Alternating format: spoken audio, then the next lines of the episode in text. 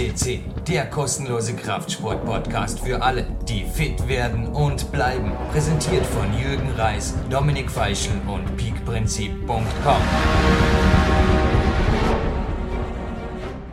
Liebe PowerQuest CC-Hörer, im Studio Jürgen Reis und am anderen Ende des Mikrofons heute wieder ein, ein Kraftsportexperte, ein Kraft-3-Kämpfer Allerdings dieses Mal, wie viele Hörer jetzt vermuten werden, nicht der Dominik Feischl am anderen Ende Österreichs, sondern Andreas Jandorek ist mein Name.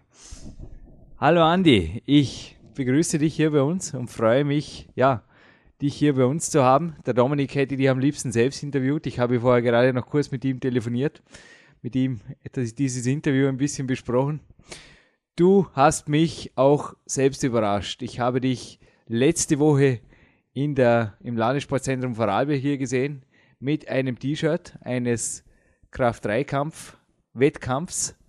Erzähl uns, äh, bitte mit deinen Worten ein bisschen über diese Sportart. Was ist Kampf, äh, Kraft-3-Kampf? Worum geht's? Und wie bist du dazu gekommen? Also Kraft-3-Kampf gibt es schon seit 30 Jahren erst, ist entstanden aus dem Bodybuilding eigentlich. Damals hat man durch das Bodybuilding die Disziplinen Kniebeugen, Bankdrücken und Kreuzheben bei bestimmten Wettkämpfen gemacht, nach dem Bodybuilding. Und diese drei Disziplinen fassen immer noch das heutige Kraft-3-Kampf. Und ähm, dazu gekommen bin ich durch das Internet. Ich bin in mehreren Foren aktiv, habe früher leistungsmäßig geturnt und dadurch habe ich eine recht gute Kraftbasis, habe meine Leistungen in bestimmten Foren gepostet und äh, wurde eigentlich animiert dazu, diesen Sport wettkampfmäßig zu betreiben. Und das mache ich jetzt nun seit zwei Jahren so. Ja, also du, ich habe dir vorher kurz erzählt, mein erstes Buch, das Peak-Prinzip, ist zu großen Teilen im Foren entstanden. Ich habe auch dort selbst Leute gefunden, die mich in meinem Sport weitergebracht haben. Dir ging es ebenso. Also die Forenszene, es scheint ja wirklich so, dass teilweise zwar man muss sehr wohl trennen zwischen, ja, mit wem habe ich es zu tun oder welcher Quelle vertraue ich. Aber es scheint sehr wohl so, dass im Internet einfach auch Leute sind im Foren. Also du hast dich tatsächlich sogar zum mehrfachen Staatsmeister trainieren lassen in deiner Sportart durch Hilfe aus Internetforen. Ist das richtig, Andi? Ja, das ist richtig so. Also zumindest da, wo ich angefangen habe, da habe ich sehr oft Videos ins Internet gestellt von meinen Versuchen und habe geschaut, ob diese im Wettkampf auch gültig sein könnten. Und habe dann eigentlich durch Kontakte sehr schnell zu meinem ersten Wettkampf gefunden. Das war damals nur im Kreuzheben und Bankdrücken. Das war eigentlich keine Landesmeisterschaft, war ein offener Wettkampf für alle Teilnehmer. Und da wurde, also war ich ziemlich gleich erfolgreich, habe den Wettkampf gewonnen in meiner Gewichtsklasse, damals bis 75 Kilo. Und ja, dadurch bin ich dann immer weiter, habe im Internet meine Trainings gepostet und hatte immer mehr Kontakte zu immer mehr Leuten. Und ja, diese Leute verhalfen mir zu einer besseren Technik, verhalfen mir, die Wettkampfregeln besser zu verstehen. Und so kam es dann, dass ich, also letzten Jahres im Mai, habe ich dann meinen ersten Wettkampf bei dem neuen Verband, wo ich jetzt bin, bei der IPF, habe ich meinen ersten Bankdrückwettkampf gemacht. Das war die Juniorenmeisterschaft im Bankdrücken und wurde damals gleich mit 160 Kilo äh, Juniorenmeister in meiner Klasse. Ja, es regnet Gold auf PowerQuest CC. Dass du ins Goldarchiv aufgenommen wirst, hat der Dominik letzte Woche schon bestimmt, als er vom Interview mit dir hörte. Jetzt, wo dieser Podcast online geht, befindet sich der Andi übrigens in der direkten Wettkampfvorbereitung. Also wir befinden uns jetzt zu dem Zeitpunkt, wo der Podcast online geht, nur noch zwei bis drei Tage vor dem Ernstfall Staatsmeisterschaft entfernt.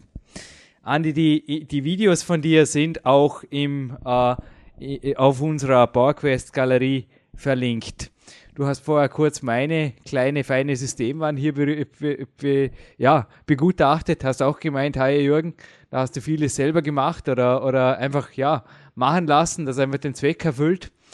Äh, ich habe deine Videos angeschaut und mir ist eigentlich ganz Ähnliches bei deinem Trainingsraum aufgefallen? Bitte erzähl uns ein wenig davon. Also ich habe ja auch hier gesehen, es ist einfach Hardcore, es sind einfachste Trainingsgeräte, aber effektive, viel laute Musik. Also es hat mich auf Anhieb an meine äh, Systemeinheiten hier erinnert. Bitte erzähl uns ein bisschen davon, wie du trainierst, wie du dich zum Training motivierst und wie du dann natürlich auch solche Leistungen, wie man auf dem Video siehst, sieht, vollbringst. Also bei mir kam die Entscheidung, dass ich meinen Trainingsraum zu Hause mache, eigentlich sehr früh. Ich bin durch die Schule, ich studiere Physiotherapie und durch meinen Beruf als Trainer im Turnen und jetzt auch bei den Fußballern neuerdings relativ eingespannt. Das heißt, meine Tage gehen teilweise von 7 Uhr in der Früh bis 8, 9 am Abend und erst dann kann, komme ich zum Training. Wenn ich dann in ein Studio fahren müsste, hätte ich keine Chance. Deswegen ein Homegym. Und ja, am Anfang habe ich mir eigentlich relativ billige Geräte für 300 Euro, eine Bank, die gleich mal zusammenbricht, eine, ja, eine Langhantel, die eigentlich nicht für mehr wie 200 Kilo gemacht ist und so weiter zugelegt. Bloß nach drei Monaten hatte ich keine Lust mehr, habe gesehen, ja, das bringt nichts, das bricht bald zusammen. Dann habe ich eigentlich fast ein Jahr Pause gemacht von dem Sport, habe ich nur mit Körpergewichtsübungen trainiert und habe dann mein richtiges Homegym eingerichtet. Habe gesagt, ich bin jetzt bereit, wirklich 1000 Euro zu investieren, aber ich habe Zeit. Ich habe mir Zeit genommen, fast ein halbes Jahr zum dieses errichten. Das heißt, ich habe mir eine wettkampfmäßige Bank bestellt.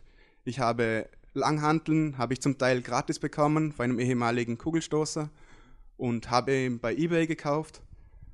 Und ansonsten die ganzen Gewichte habe ich geschaut, dass ich bei eBay billiger steigere. Und ein Power Rack für die Kniebeugen, dass nichts passiert, dass ich immer gesichert bin und alles in allem habe ich um die 1000 Euro bezahlt. Wenn ich das Ganze jetzt neuwertig kaufen würde und die Scheiben wirklich in einem Geschäft, dann würde ich wahrscheinlich ja, sicher um die 10.000 Euro. Billiger wird es nicht sein.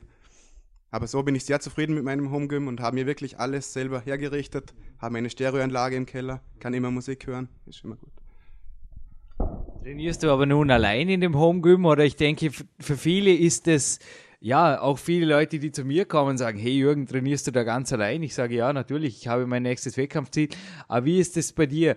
Äh, trainierst du tatsächlich allein in dem Heimgym oder suchst du da sehr wohl Kontakt mit Leuten, die dich pushen, mit, ja, mit, mit Leuten, die zumindest wissen, was du imstande bringst äh, oder was du imstande bist zu, zu leisten oder auch Leute, die dich eventuell sogar unterstützen bei gefährlichen Übungen wie dem Bankdrücken? Ja, eben am Anfang habe ich lange alleine trainiert. Das war dann viel zu gefährlich. Mhm. Zum Glück habe ich in der Schule dann einen Partner gefunden, der ebenfalls trainiert. Er ist jetzt mein fester Trainingspartner seit zwei Jahren und ist leistungsmäßig auch sehr gut. Ist jetzt trainiert auch wettkampfmäßig, drückt auch locker sein doppeltes Körpergewicht inzwischen. Und ja, mit ihm habe ich eine super Unterstützung. Dann haben wir noch angefangen, nach mehr Leuten zu suchen, ehemalige Turner, ob die mittrainieren wollen und so. Und momentan sind wir jetzt vier Leute, die regelmäßig im Keller trainieren. Und die Unterstützung von anderen ist sehr wichtig, vor allem zum Anspornen, zum Sichern beim Bankdrücken. Also alleine könnte ich nicht mehr trainieren heutzutage. Also Trainingspartner ist für dich sehr wohl ein Muss, auch in der, auch in der Wettkampfvorbereitung, einfach schon aus Sicherheitsgründen. Du bist Physiotherapeut und ich habe von dir gelesen, äh, also ebenfalls aus einem Forum, stand der Text, dass du in Jugendjahren auch äh, in Österreich sehr erfolgreicher Turner warst. Du warst unter den Top 3 Österreichs. Du hast dich allerdings dann mehrfach sehr, sehr schwer verletzt. Also du hast selber geschrieben, du warst mehr verletzt als am Trainieren. Du hast, ein, du hast schwere Rückenverletzungen gehabt, äh, Bandscheibenvorfälle etc. Also wirklich Wirbel, Wirbelbrüche sogar, also ganz äh, ungute Geschichten bist inzwischen Physiotherapeut, hast mir aber vorher gesagt, aus ärztlicher Sicht dürftest du nicht mehr wie fünf Kilo heben. Ähm, Andi, ich habe vorher das, äh, ja, ich habe das Interview, äh, das, das Video letztlich noch einmal angeschaut und ich glaube, also sofern diese Handel nicht aus, aus Styropor besteht, erklär uns bitte diese leichte Diskrepanz. Ja, es ist so, also seit ich 16 bin, habe ich massive Rückenprobleme, seit meinem Wirbelbruch. Damals wurde ja auch zwei Bandscheibenvorfälle diagnostiziert. Und ja, diese drückten ebenfalls auf Rückenmark. Ich hatte Ausstrahlungen, es kam zu schweren Problemen. Und ja, laut Arzt, ich habe lange die Ratschläge befolgt, habe nicht mehr viel gemacht, bin nicht mehr gesprungen. Bloß die Beschwerden wurden nicht besser. Dann habe ich angefangen, ein bisschen Kreuzheben, Kniebeugen und plötzlich hatte ich keine Rückenbeschwerden mehr. Ich habe gedacht, das kann nur gut sein. Doch dann auf einmal sind wieder massive Probleme gekommen. Ja. Doch diesmal war der Auslöser wieder ein Spaßwettkampf im Turnen, wo ich mich einfach ohne Training verausgabt habe. Bloß der Doktor meinte, ja gut, das ist, weil du Kreuz hebst und Knie beugst, das bringt nichts. okay, jetzt weiß ich ein bisschen mehr aus physiotherapeutischer Sicht, habe das Ganze nach einem Jahr Pause selber in die Hand genommen, habe angefangen wieder trainieren, zuerst vorsichtig, Kniebeugen und Kreuzheben. Und die Belastbarkeit von der Bandscheibe ist sehr wichtig, dass diese immer wieder komprimiert, also zusammengedrückt und auch wieder Entlastung bekommt. Die wurde immer besser. Und meine Stabilität im Rücken wurde auch besser. Das ist sehr wichtig für jeden Rückenpatienten, dass man, dass man nicht durch Inaktivität diese, diese Stabilität verliert. Eben durch Training kann ich dies gewährleisten. Und jetzt bin ich eigentlich wieder ein Jahr dabei im Kniebeugen und Kreuzheben und kann maximale Lasten ohne Rückenprobleme heben, kann wieder im Alltag, kann springen, kann joggen und habe keine Probleme mehr. Und diese fünf Kilo, die ich nicht heben darf, vom Arzt aus. Also wenn es mir gut tut, dann ist mir das egal. Ja, also mir ging es, mir ging es ähnlich. Ich hatte vor, es liegt schon etliche Jahre her, in meinen Kletteranfängen bin ich auf den Rücken gefallen, hatte also auch eine, eine ernste Rückenverletzung. Es war am Wirbel angebrochen und mein Physiotherapeut, der Hanno Halbeisen, also ein Sportphysiotherapeut, hat mich sofort in den Kraftraum geholt und wir haben dort mit Stabilisationsübungen angefangen und ja, am Ende der Therapie konnte ich Kreuz heben also habe ich diese Übung vorher auch nicht ausgeführt. Und zu meiner Verwunderung hat er auch gesagt, schweres Kreuzheben ist für ihn eine Basisübung für Bandscheibenpatienten. Also natürlich nicht im Akutstadion, aber sobald diese wieder belastbar sind, macht er so mit perfekter Technik, versteht sich, Rücken wieder stark. Ich denke, das ist wirklich etwas, was für viele unglaublich klingt. Da ist ein Bandscheibenpatient und der tut Kreuzheben. Aber das ist tatsächlich auch aus deiner professionellen Sicht als Physiotherapeut der richtige Weg. Also ich muss dazu sagen, ich bin noch Student der Physiotherapie und habe noch nicht diese Erfahrung, dass ich das sagen kann. Ja. Deswegen würde ich vielleicht zögernd das Ganze an Patienten ausprobieren. Aber für mich selber ist das wirklich ein gutes Rezept, das Kreuzheben.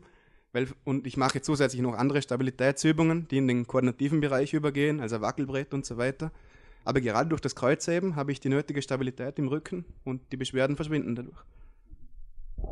Ja, du hast mir jetzt gerade irgendwo den Ball zurückgeworfen, beziehungsweise im Hanno Hallweisen. Er wird uns garantiert in den nächsten Wochen hier als Studiogast besuchen und das, was du eben gesagt hast, noch aus seiner abgeschlossen, also er ist der mehrfach diplomierter Physiotherapeut, Sportphysiotherapeut, wird uns das natürlich bestätigen. Aber zurück zu dir, Andi. Äh, wo liegen deine Ziele jetzt in den nächsten Jahren? Also du hast hier im, im im Forum. Du, das hat mir auch gefallen. Du bist ein Sportler, der sehr wohl Ziele hat, hohe Ziele. Ich glaube, der, der Staatsmeister jetzt in den nächsten Tagen steht fix an. Aber ja, fix, fix. Ich, ich weiß, ich bin selbst Wettkampfsportler, aber du, du hast auf jeden Fall hohe Ziele. Du, du hast realistische Chancen, diesen zu erreichen. Wo steht dann international oder wie, wie geht es weiter in deiner, in, in deiner Wettkampfkarriere? Also zum Staatsmeister muss ich sagen, ich starte diesmal zum ersten Mal in der allgemeinen Klasse. Das heißt, das sind Athleten, die sind schon 20 Jahre dabei und wirklich gut. Und ein Athlet konnte ich beim Trainingslager kennenlernen und der dürfte doch ein bisschen über meinen Leistungen sein. Aber vielleicht geht es sich aus. Also ganz unrealistisch ist es vielleicht nicht. Also meine Ziele sind, ich bin ja noch im Juniorenbereich. Bei der Staatsmeisterschaft, ich bin vor allem im Bankdrücken relativ gut. Kniebeugen und Kreuzheben bin ich noch nicht so gut. Mache ich noch zu wenig lange. Und da würde ich gerne den österreichischen Rekord innerhalb vom Kraft-3-Kampf machen. Das heißt, das sind im Bankdrücken momentan 102, 193 Kilo. Das heißt, ich müsste so 194, 195 drücken. Und eine Woche später befindet sich dann, oder findet die österreichische Meisterschaft im Bankdrücken statt. Da starte ich wieder Junioren.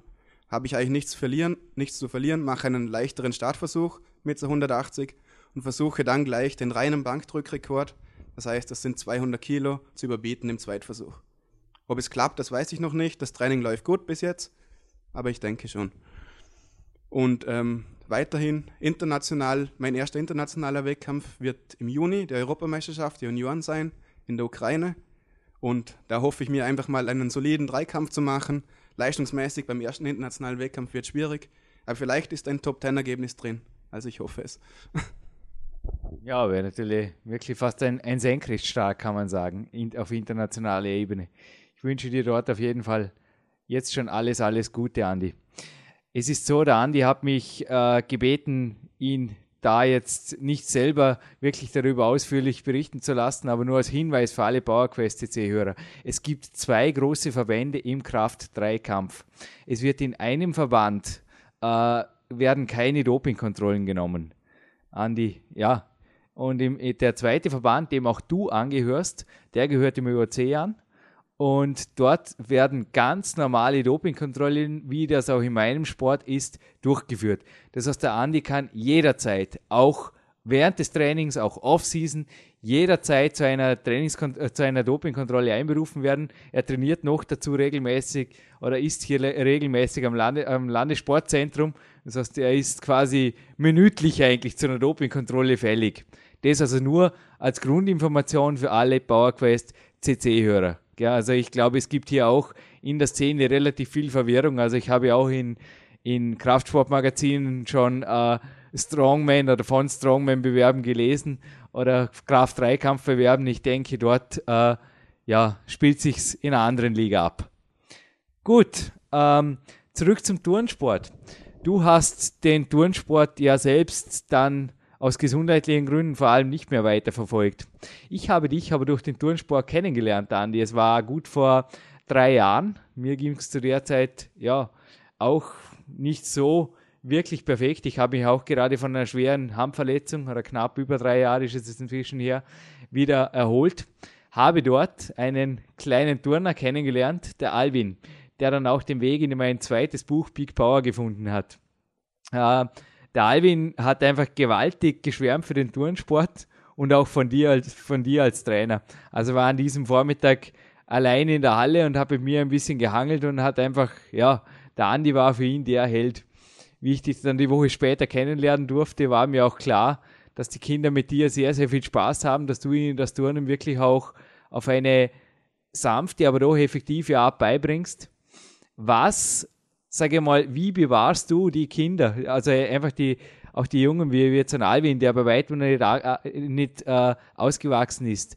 Wie bringst du ihnen das Turnen so nahe, dass du sie auch, ich denke, du willst sie vor Problemen bewahren, die auch dir äh, widerfahren sind? Ja, Turnen ist ein relativ vielseitiger Sport oder sehr vielseitig Sport, vielseitiger Sport. Und die meisten Elemente, die dürfen wirklich erst dann trainiert werden, wenn sie kontrolliert werden können. Also das heißt, wenn die Basiselemente passen. Und dafür haben wir momentan einen wirklich sehr geschulten Trainer, den Lubomir Matera in der Turnhalle. Und ja, seit dieser Trainer hier ist, wird wirklich extrem viel Wert auf die Grundschule gelegt. Und das ist ein sehr wichtiger Grund in der, sehr wichtiger Punkt in der Verletzungsprävention. Ebenfalls machen die Turner sehr viel Krafttraining, sehr viel Beweglichkeit, was den Körper einfach fast unverletzlich macht. Und ich denke, gerade im Turnsport passieren viel weniger Verletzungen, von der, relativ, von der relativen Häufigkeit her wie im Ballsportdaten oder beim Skifahren und so. Und hier sehe ich vor allem in der körperlichen Vorbereitung den Grund. Und wenn wir als Trainer wirklich darauf achten, dass die körperliche Vorbereitung gut ist, dann können wir sie von, vor solchen Problemen bewahren. Bei mir ist auch dazu zu sagen, ich hatte früher, mein Körper war nicht fürs Turnen gemacht.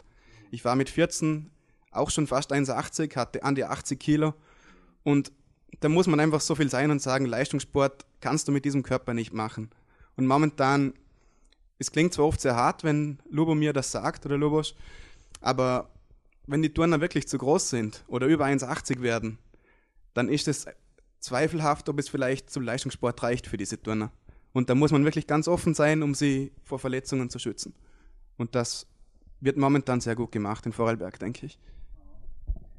Über alle, die sich über einen Lubos Matera noch ein äh, detailliertes Bild aus erster Hand machen wollen, äh, Podcast Nummer 16, der Weg zum gestellten Turnerkörper. Also dort ist der, äh, der Lubosch online auf unserem Portal, beziehungsweise auch in der Go Podcast Gold Galerie zu finden.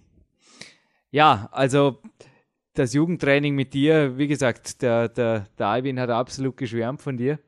Was zeichnet einen Jugendtrainer aus? Also ich meine, darum war ich auch absolut überrascht, dich letzte Woche eigentlich mit dem, mit dem Kraft-3-Kampf-Shirt zu sehen. Also es, es war dann bei mir irgendwo der, der, ja, der, die Brücke war schnell gespannt. Ich habe, ich habe dich gesehen und habe mir gedacht, ja klar macht er das, weil er hat ja auch die, die, entsprechend die Statur und die Kraft dafür, ganz, ganz sicher.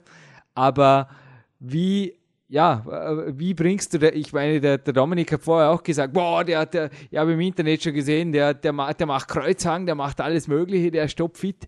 Aber wie bewahrst du die Jugendlichen dennoch vor ja, vor uns, wie du jetzt gesagt hast, ich meine, Kontrolle ist, denke ich mir, nicht gerade das Lieblingswort von einfach jungen Wilden wie jetzt am Alvin. Ja, das ist oft das Problem bei jungen Leuten. Aber man muss als Trainer hierzu auch die nötige Strenge haben und vielleicht bin ich hier zu wenig, aber seitdem Lubos da ist, er hat die nötige Strenge und sagt dem Buben eindeutig, du kannst keine Rolle vorwärts, du kannst keinen Salto tun.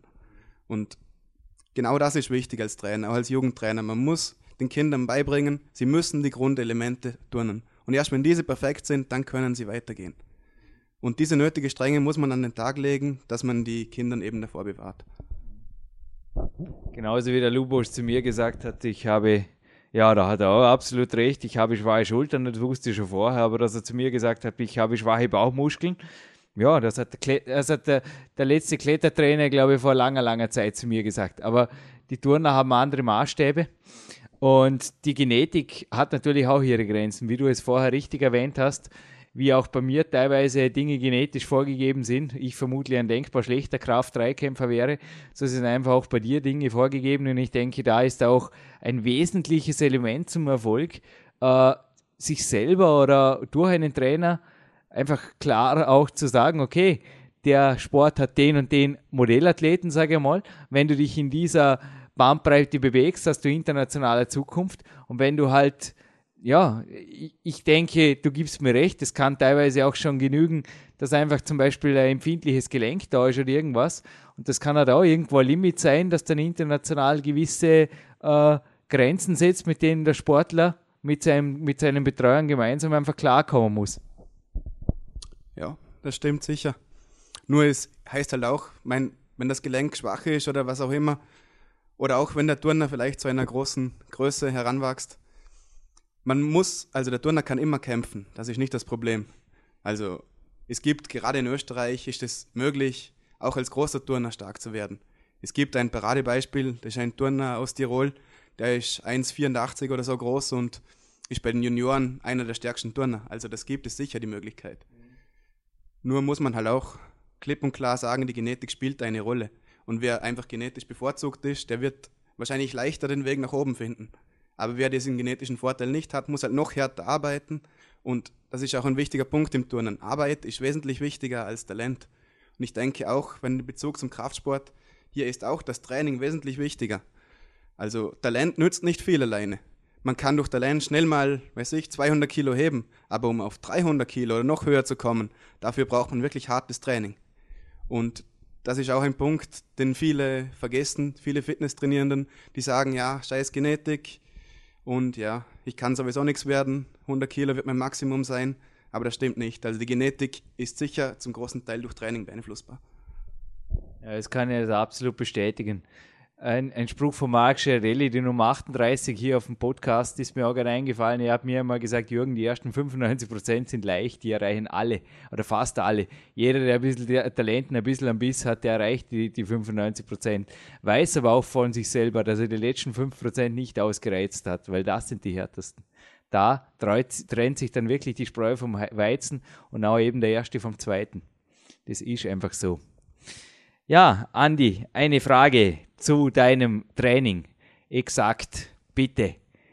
Verweih uns ein in die Geheimnisse. Wie schaut eine Trainingseinheit bei dir aus, eine typische? Wie viele harte Trainingstage gibt es in der Woche?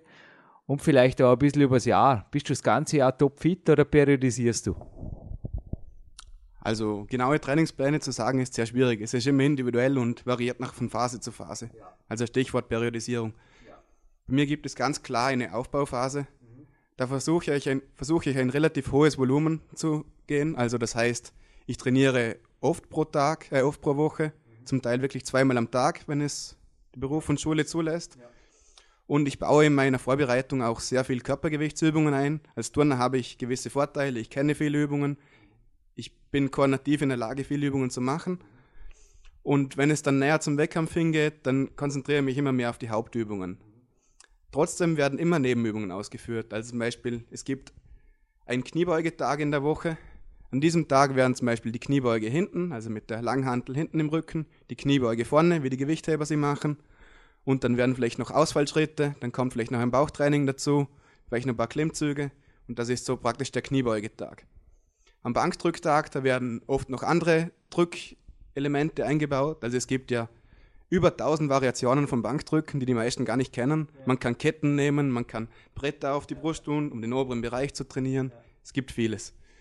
Und ähm, ja, am Bankdrücktag macht man eben vor allem viele Nebenübungen in die Richtung. Schaut man auch, dass man die Schultern stärkt durch Military Press zum Beispiel. Ähm, schaut man, dass man Dips macht, um Brust und Trizeps noch durch eine andere Drückbewegung zu bekommen. Und legt vor allem viel Wert auf Schulter- und Trizepsentwicklung. Mit dem Trizeps kann man sehr gut mit Kurzhandeln trainieren und die Schultern eben vor allem mit Military Press. Aber was ich als Turner auch gerne mache, ist natürlich Handstand-Push-Ups.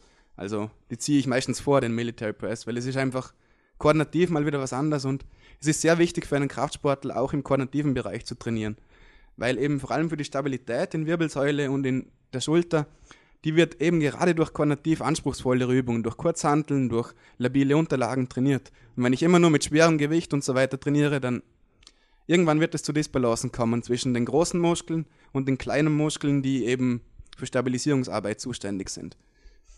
Und ja, ansonsten am Kreuzhebetag führe ich dann oft äh, Klimmzüge aus, um den Lat ein bisschen zu stärken.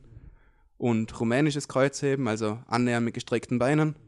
Und einfach Nebenübungen, die der Hauptübung relativ nahe kommen.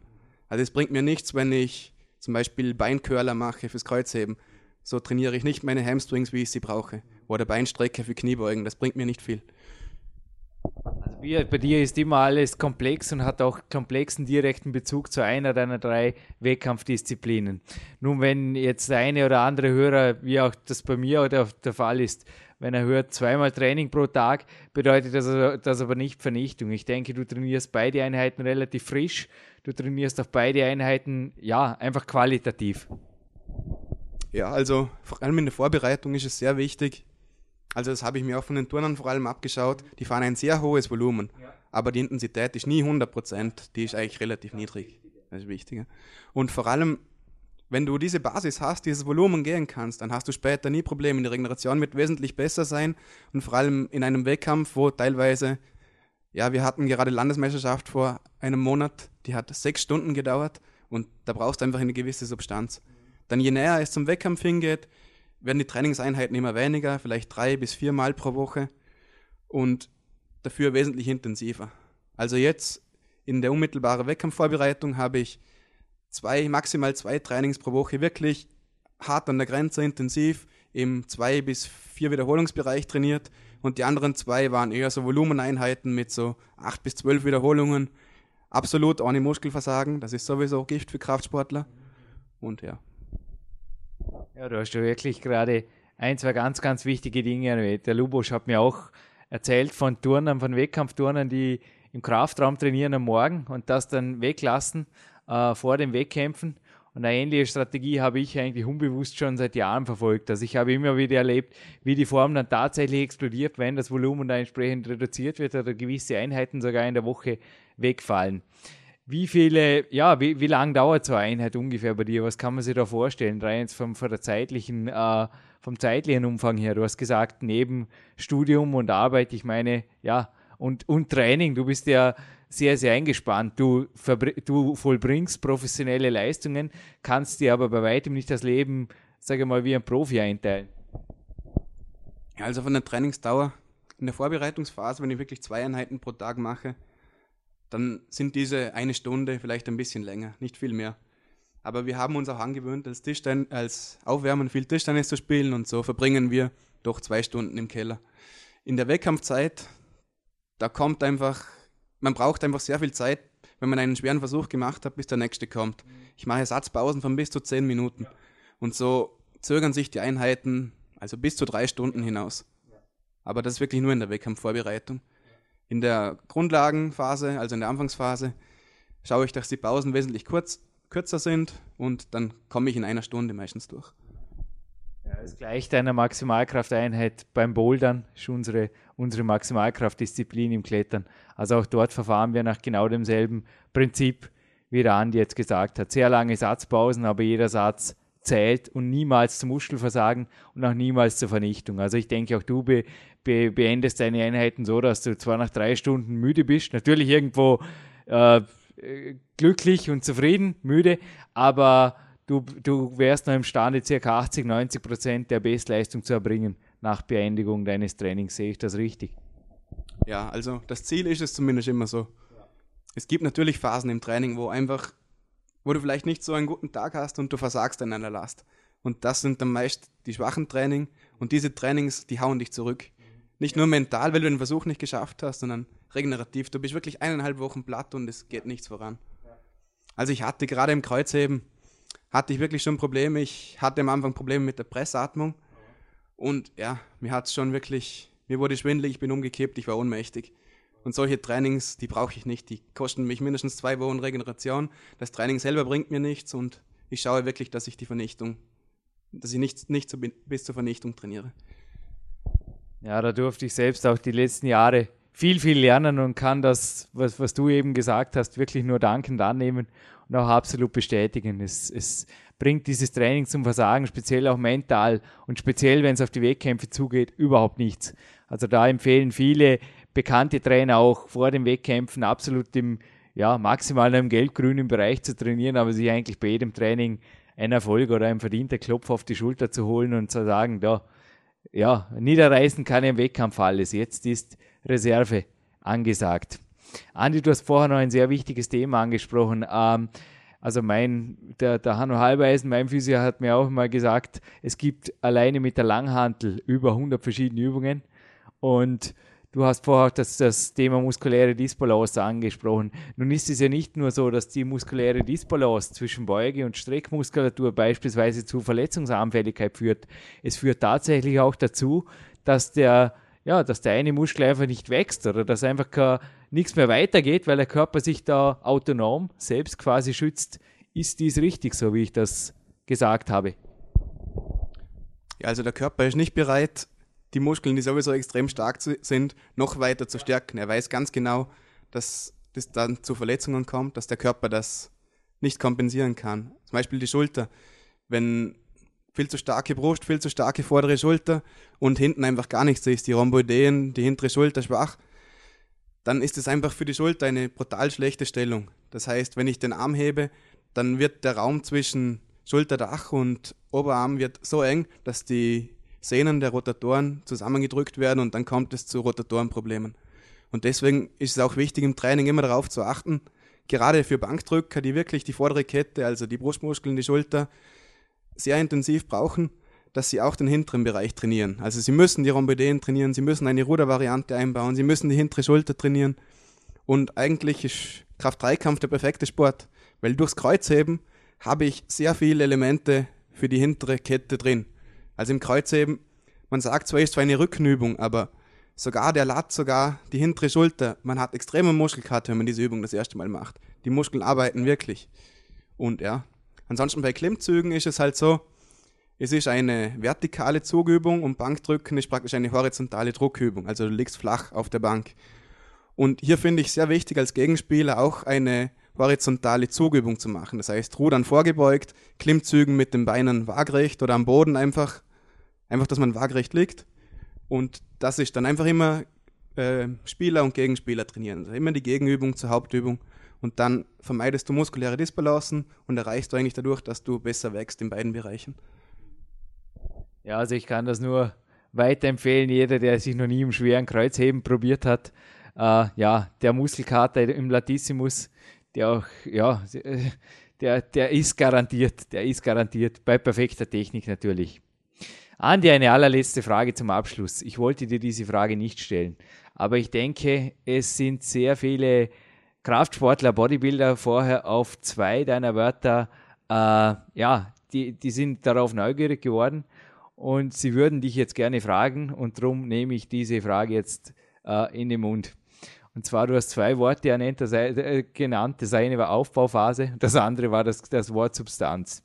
Nun denken da viele vermutlich gleich an Ernährung. Aufbauphase ist für viele Kraftsportler, Bodybuilder natürlich, obwohl der Winter jetzt ein paar Monate zurückliegt, ja, einfach überkalorisch irgendwie Gewicht machen. Und Substanz hat auch für viele irgendwo so der Hintergedanke, ja, da, da, da braucht man halt ein bisschen was für den Rippen, damit man Substanz hat. Du hast mir vor dem Interview nur kopfschüttelnd deine Meinung dazu erzählt. Also auch du bist, glaube ich, jemand, der dem Training absolut die sogar die 95% eines Mark Schiardelli gibt. Aber sag uns vielleicht bitte noch kurz in deinen eigenen Worten, was dieses Thema für dich bedeutet, wie du es handhabst und was, die, was du der, der Sporternährung unter Anführungszeichen für einen Stellenwert einräumst.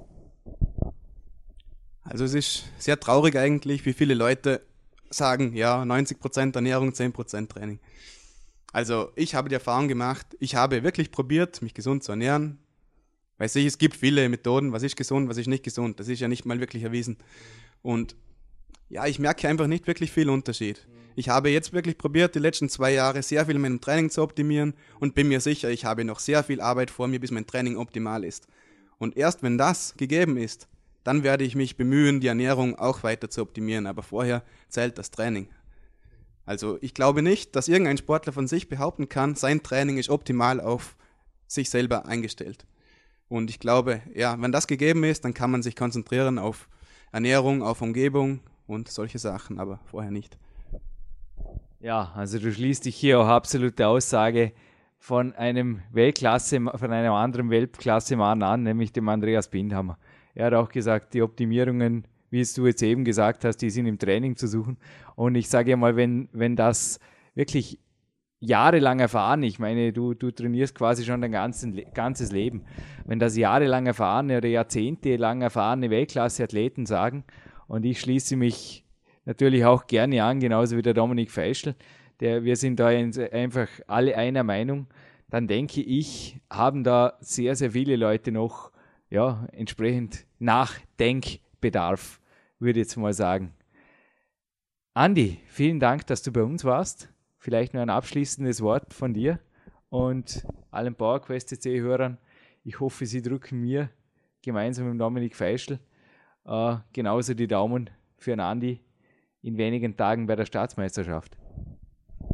Ja, vielen Dank für das Interview. Ich hoffe, es ist alles so rübergekommen, wie ich es wollte. Und ja, ich möchte mich verabschieden und vielen Dank sagen. Auf Wiedersehen.